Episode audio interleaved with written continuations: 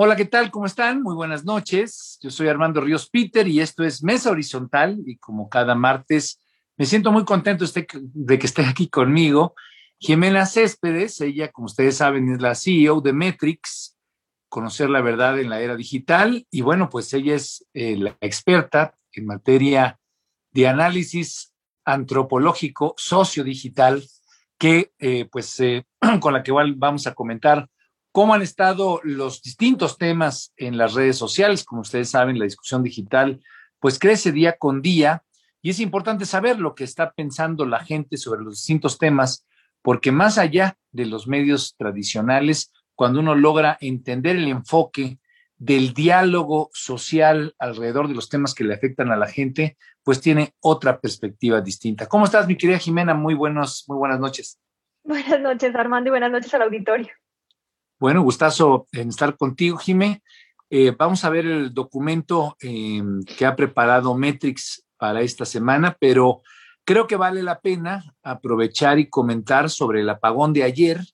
Eh, este tema, pues, no es menor. Obviamente, el impacto que le genera a la gente es, es duro, es fuerte, le preocupa a los afectados, pero pues en este mismo momento se está dando la discusión en eh, el eh, poder legislativo de la iniciativa preferente que mandó el presidente y que tiene que ver precisamente con un nuevo marco regulatorio para la Comisión Federal de Electricidad. Eh, aquí lo comentábamos ya en alguno de los programas.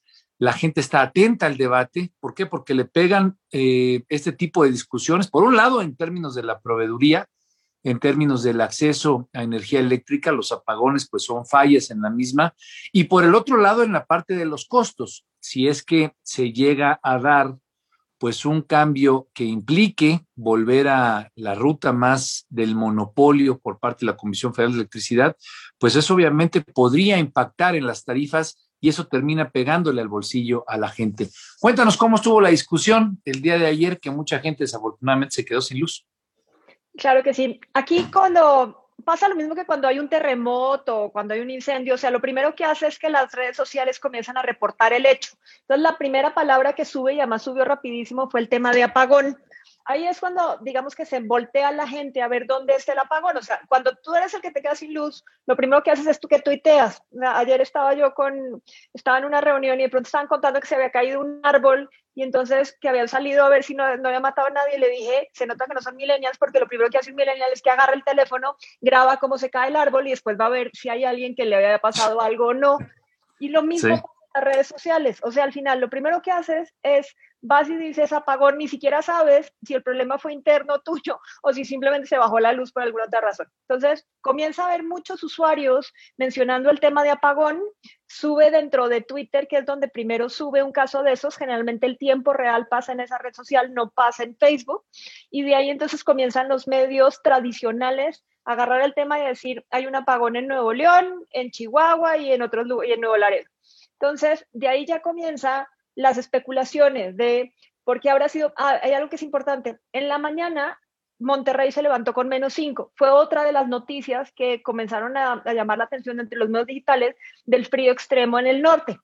Entonces, digamos que eso había sido como una cadena de, de eventos cuando pasa el tema del apagón, digamos que durante las siguientes horas, lo primero que se hace es la, primera pregunta de por qué, o sea, primero es cuándo restablecen la luz, segundo el por qué, y justo le pasa al, gobierno como le pasó la vez pasada, pues estando en funciones, y entonces, pues obviamente tienen que salir primero, lo, lo, que siempre hacen, primero sacan un comunicado, que fue el comunicado de CFE, y después de eso sacan el comunicado de CENAS. ¿Qué es lo que encontramos dentro de la discusión? Digamos que al comienzo hubo una palabra que comenzó a subir que se llamaba, que era de ineptos. No alcanzó a subir a tendencia entre las 10 primeras, pero sí alcanzó a subir dentro de las 20 primeras. ¿Qué es lo que estaban diciendo los medios digitales? Estaban diciendo que el gobierno de la 4T en temas de energía ha sido inepta en, la, en el suministro de luz aunque digamos que ahí todavía ni siquiera se sabía cuáles eran los motivos, pero ya era parte de la discusión.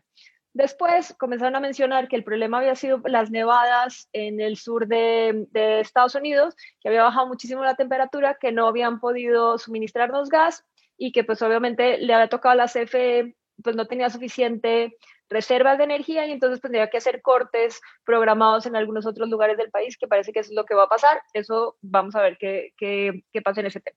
Y entonces ahí se abren dos, dos lados de la discusión se abre un lado en donde dicen que el problema es de Estados Unidos, que no nos dio el gas y entonces pues no es nuestro, y el otro lado, que es, digamos que este ya está un poco más en opinión pública informada, que es el de eh, no han hecho las inversiones necesarias, no han seguido con los contratos de la reforma energética y por lo tanto, pues, o sea, cualquier cosa que pase, pues ya no tenemos suficiente eh, electricidad para suministrarnos a nosotros mismos, más la dependencia en este caso de Estados Unidos.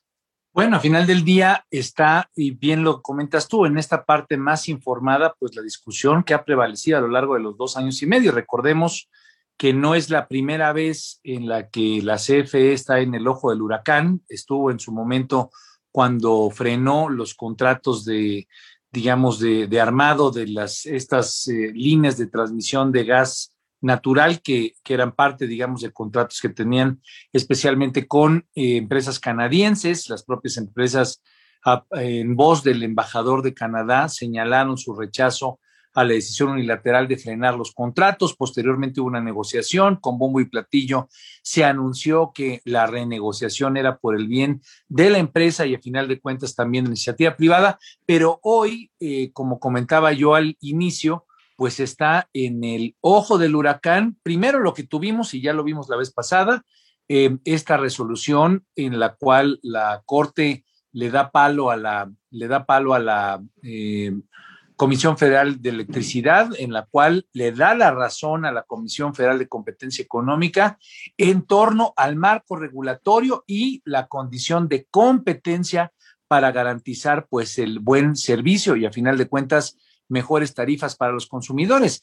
Pero digo que está en el ojo del huracán porque aquí hay un sesgo ideológico, sin duda alguna. Hay importantes miembros seguidores del actual gobierno, de lo que eh, le han llamado la cuarta transformación, pues que señalan que esa reforma energética, no solamente en la parte de energía eléctrica, sino en la parte también de hidrocarburos, pues eh, va en contra de, la nación, así lo han visto, va en contra de la seguridad energética. Entonces, tenemos un debate de fondo y que hoy el propio eh, Poder Ejecutivo ha puesto a discusión.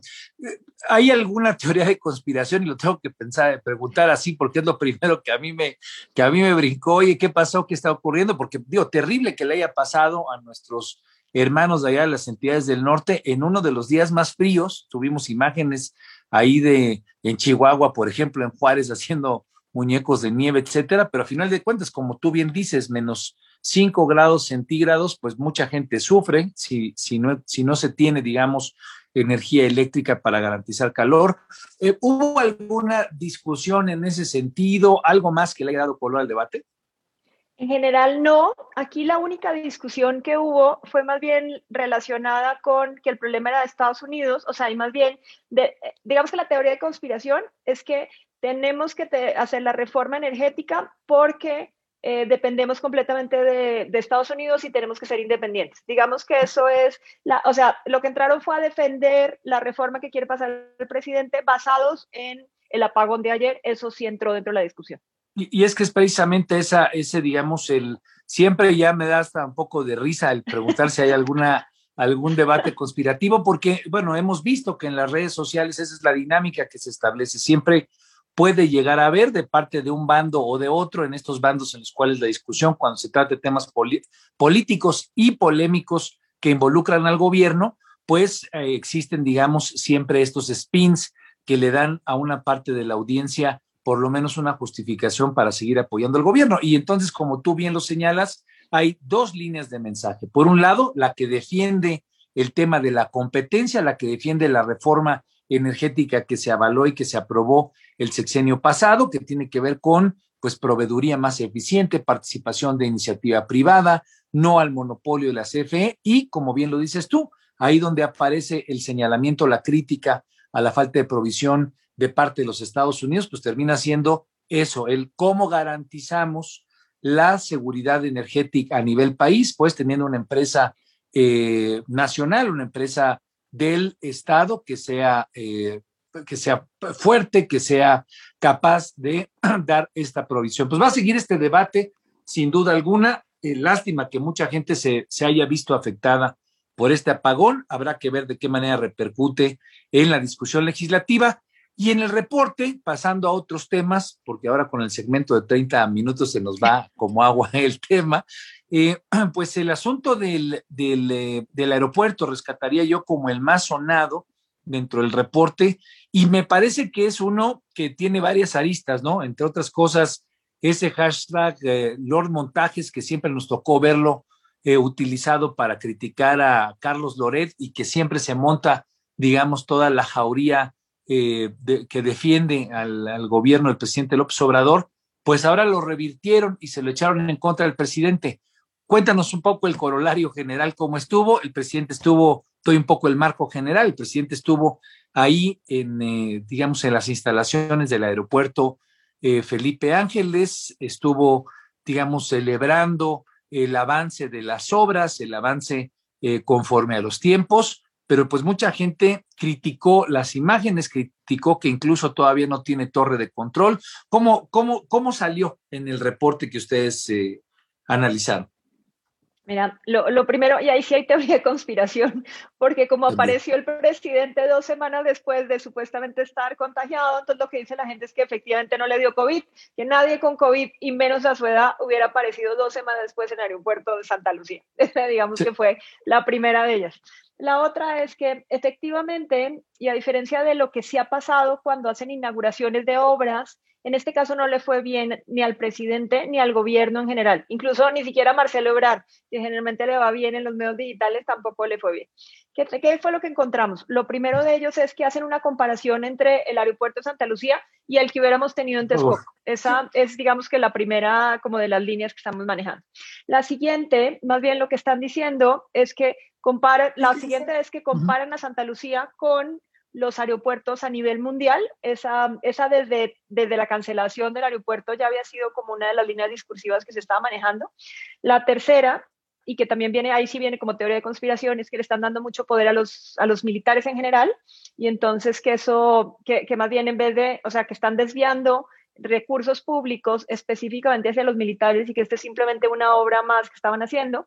Y la cuarta, que ya es específicamente sobre Santa Lucía, que estamos, que lo que estaban haciendo en un aeropuerto de cuarta, en la 4T, de tal manera que tenemos prácticamente un 62% de negativos, o sea, sí hubo muchísima crítica a todo lo relacionado con el aeropuerto, desde el avión comercial que aterriza hasta los 13 minutos de sobrevuelo, la maqueta, o sea, todo lo, lo que implica. No sé si viste más de una vez en algunos memes que los las como la terminal se parecía a un bodega horrera o cosas así, eso digamos que los memes fue lo que más eh, prevaleció y ya hay un 20% de, de positivos que más bien lo que señalan es que, el, es que el presidente cumplió con los tiempos. O sea, no es tanto con que el, el, aeropuerto sea funcional, sino con que cumplió los tiempos que dijo en alguna vez, en alguna de las mañaneras.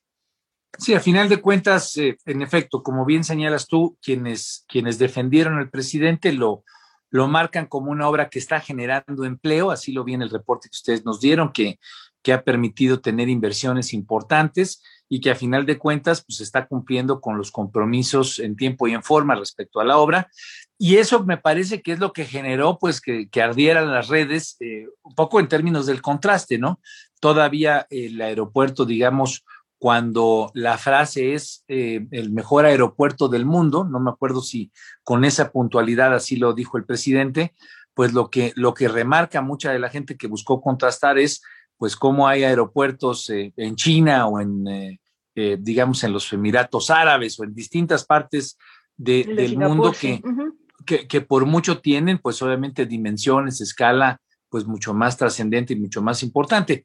Y sí rescataría yo, tal vez no como una teoría de conspiración, sino como una crítica que, pues cuando uno la revisa de manera más documentada, pues sí es, sí es real, es la cantidad de recursos que se le han eh, abonado, que se le han dedicado al ejército, a la Secretaría de la Defensa, a las Fuerzas Armadas, eh, precisamente por llevar a cabo acciones que no necesariamente se circunscriben a su, a su marco, al marco del mandato que tienen en la Constitución, en este caso el hacer un aeropuerto o tantas cosas que hemos visto. Y me parece, eso es un poco una reflexión que a mí me quedó de revisar el documento que nos envió Metrix, eh, pues que ese fue la oportunidad para tratar de hacer un corte de caja frente a lo que a los opositores al gobierno no les ha gustado, porque hicieron, digamos, una serie de, de revisiones desde la rifa del avión sin avión, la entrega de vacunas sin vacunas, en fin, creo que fue un episodio por tratarse del aeropuerto, precisamente por el icono que representa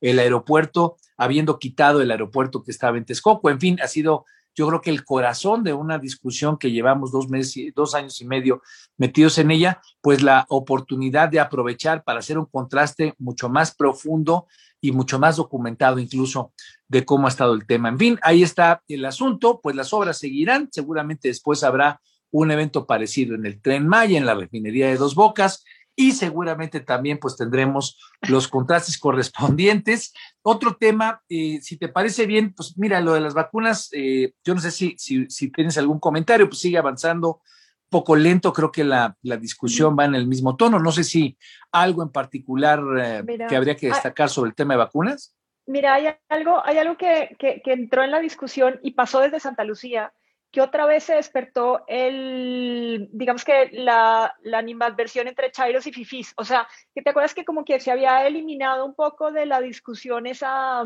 esa dicotomía con Santa Lucía comenzó así, porque digamos que hubo los que defendían, digamos que a la obra en general por, por, empleo, por el tiempo, porque el presidente estaba trabajando por ellos, digamos que lo que decían es que ellos eran unos fifis y que pues obviamente más bien que se fueran a otro país, que era parte de la discusión. Y pasó lo mismo ayer con el tema de las vacunas. O sea, una cosa era la discusión de, de si las traían, si las comprábamos y todo lo demás de la semana pasada, pero ayer empezó otra vez la jornada de vacunación y entonces, desde el día anterior ya estaban diciendo los medios digitales que eso iba a ser un caos, porque le habían dado a los mayores de 60 un espacio de tiempo entre las 8 de la mañana y las 7 de la noche, creo, pero no había una hora fija para que te fueras a vacunar. Todo el mundo decía, eso va a ser unas filas enormes para poderlo hacer. Y efectivamente, eso fue lo que pasó. Y pues era lo que pasaba en los medios digitales, donde se mostraba la gente. Incluso hubo más de un, de un líder de opinión de esa edad que pues decía, llevo seis horas aquí y me pude vacunar, o sea, fue parte. Y entonces comenzaron a subir dos mensajes, uno del tema de la visa, en donde decían como si nunca en la vida hubieran hecho fila para la embajada de Estados Unidos para sacar su visa. Y entonces ahí decían otros en donde hacia, la discusión fue literalmente entre Chairos y Disney porque le decían, ustedes ni siquiera han ido a sacarse una visa, ¿cómo saben que ahorita ya es por turnos y ya no tienes que hacer una fila? O sea, eran discusiones así de, por favor, que es que no le, o sea, es que nunca les ha pegado el sol. Entonces, digamos que el tema Chairos y Fifis a partir de ahorita puede ser algo que comience a volverse de la discusión de aquí a elecciones precisamente porque lo que están viendo es que las obras que está haciendo la 4T, digamos que su discurso es que están hechas para el pueblo y entonces eso abre más la brecha entre los medios digitales. Bueno, eso, eso que estás diciendo me parece que es muy importante porque es el tipo de ánimo y de ambiente que las redes muchas veces reflejan de lo que puede empezar a suceder afuera del ecosistema digital. La tensión, la polarización y a final de cuentas esta discusión entre ricos y pobres o entre chairos y fifís como, como lo ha planteado y como lo ha llevado a la polarización, esta nueva dinámica de comunicación eh, pues que el gobierno ha, generado. La, palabra fifís pues tiene un autor o, o, tiene alguien que la puso sobre la mesa, que es el presidente López Obrador. Es, me parece que importante tenerlo claro hacia, hacia las próximas semanas. Esperemos que no se, que no se genere la, la tensión que tú estás comentando, porque Sí, al principio, como me acuerdo los reportes de Metrix de principios del sexenio, pues esa polarización, esa sensación de confrontación, pues se sentía con mucha, mucha rispidez afuera, digamos, en las mesas de diálogo, en las mesas de debate. Y esto eh, me parece que puede ser eh, una tensión innecesaria si estamos hablando de que eh, lo que queremos es, pues, que la gente, que, la sociedad tenga la mejor forma, la mejor organización posible para poder acceder a las vacunas aquellos que así lo deseen y que no tengamos, digamos, este tipo de, contextos de polarización, pues que lo, lo, que hacen es desgastar las pocas capacidades que hasta ahorita tenemos instaladas para organizarnos y para ponerle orden al tema.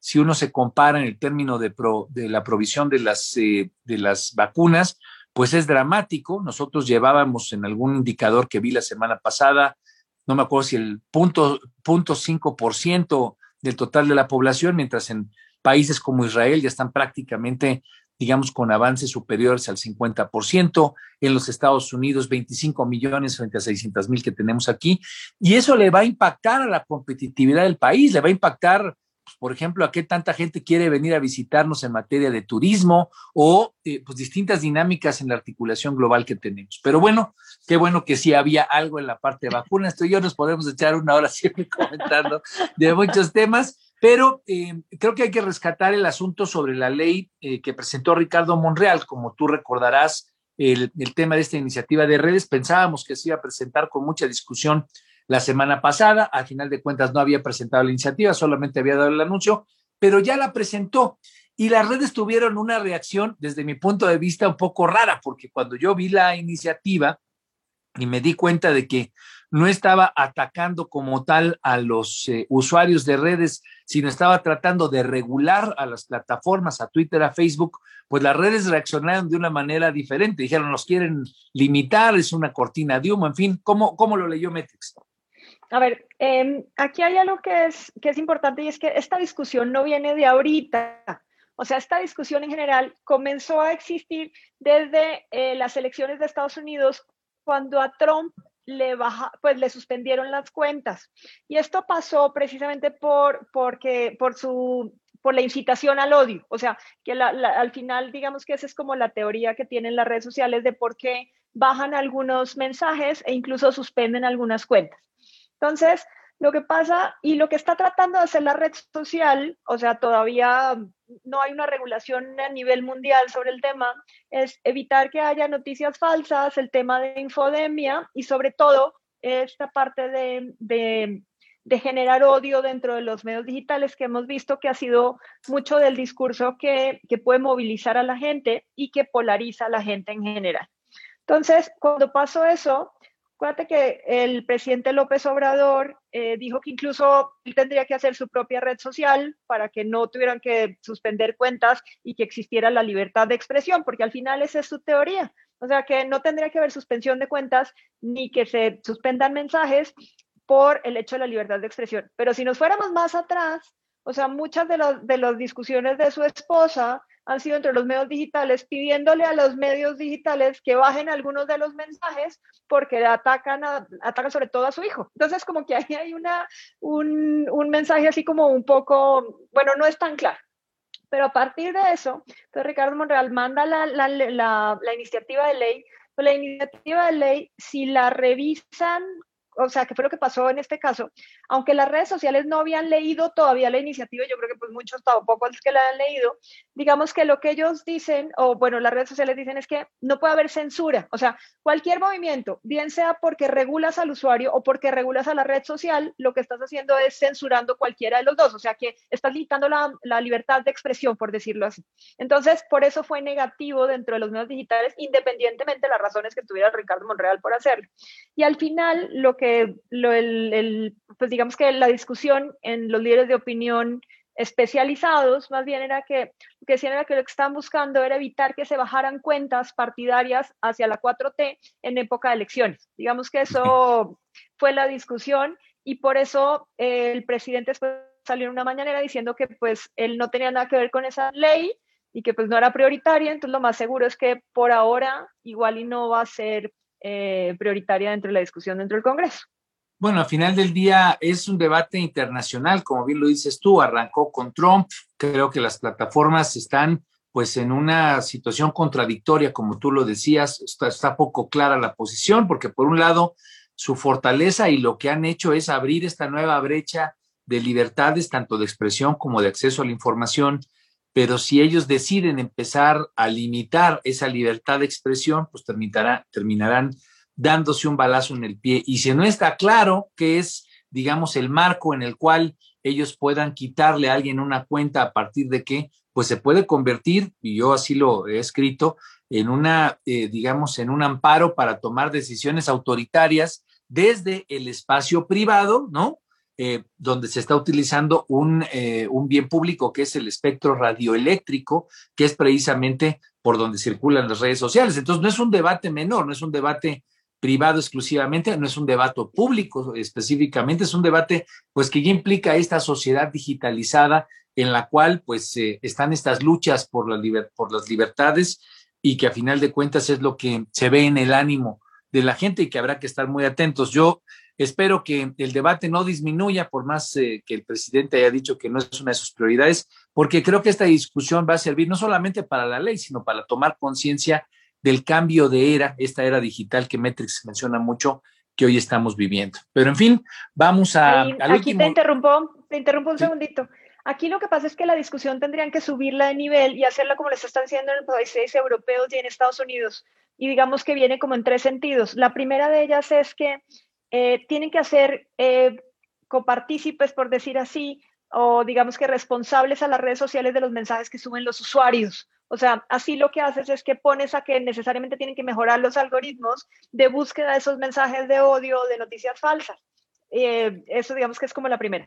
La segunda, tenemos que dejar de ser nosotros la publicidad, o sea, porque al final las redes sociales viven de esa publicidad y al ser nosotros los usuarios, ellos van a, van a, o sea, prevalece el negocio sobre el contenido que se están generando.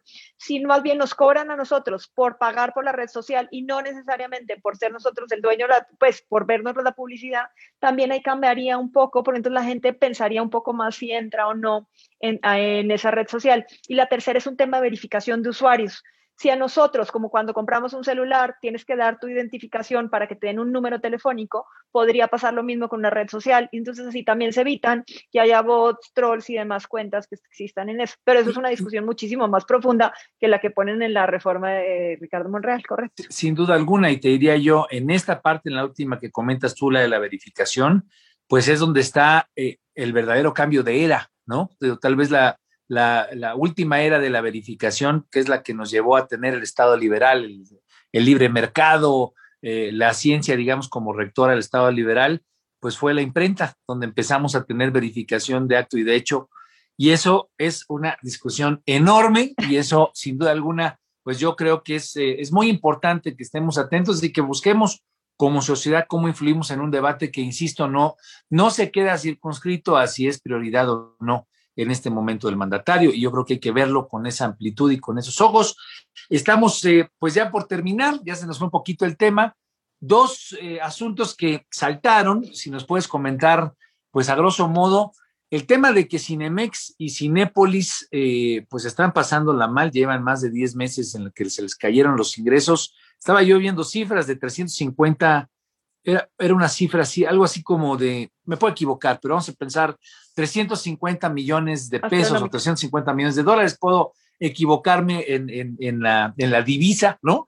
Pero de ese monto cayó a 15 millones, algo así en, un lapso de, estos 10 eh, meses, una caída brutal en una, en unas, eh, digamos, en un sector, en una industria de la cual dependen casi 200 mil empleos entre directos e indirectos. Entonces, sí es una afectación grave. ¿Cómo estuvo ese tema en la red?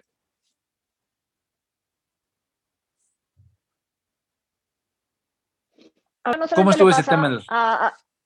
esto de que no solamente le pasa a Cinemex y a Cinépolis, o sea, piensa que también la discusión fue hace poco con los museos. Entonces tenemos el caso del papalote que estaba pidiendo recursos o de algunos otros eh, lugares de entretenimiento.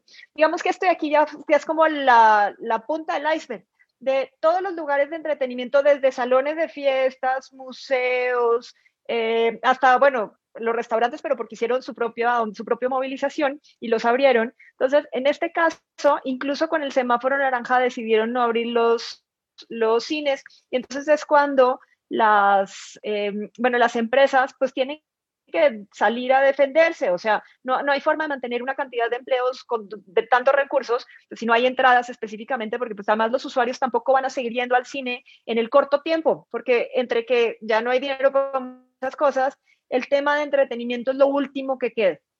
Sin embargo, a diferencia de lo que pensamos que los medios digitales iban a, a, trabajar bien por esas empresas, o más bien que los iban a coger, no están viendo el punto de vista de, de, los, de las pérdidas de empleo, más bien lo que están viendo es desde el punto de vista de los empresarios que deberían seguir manteniendo esos empleos. O sea, como que ahí no hay una eh, como que no es directamente relacionado una cosa con la otra, entonces es bastante negativa hacia las empresas, aunque sí hay muchos temas de discusión de que pues em, de, cómo hacer para conservar eh, los empleos en general. Entonces, sí, es una discusión extraña porque la gente no quiere donar para, para, los centros de entretenimiento, pero los centros de entretenimiento en general van a tener que cambiar su modelo de negocio porque ni siquiera los usuarios los van a ir a defender, ni siquiera por el tema del empleo. Claro, y a final de cuentas es un ejemplo más de estos cambios abruptos que trajo la pandemia en los modos de consumo, que como bien dices tú, habrá que cambiar eh, varios de los modelos de negocio y eso pues desafortunadamente en el cortísimo plazo pues tendrá afectaciones en el empleo.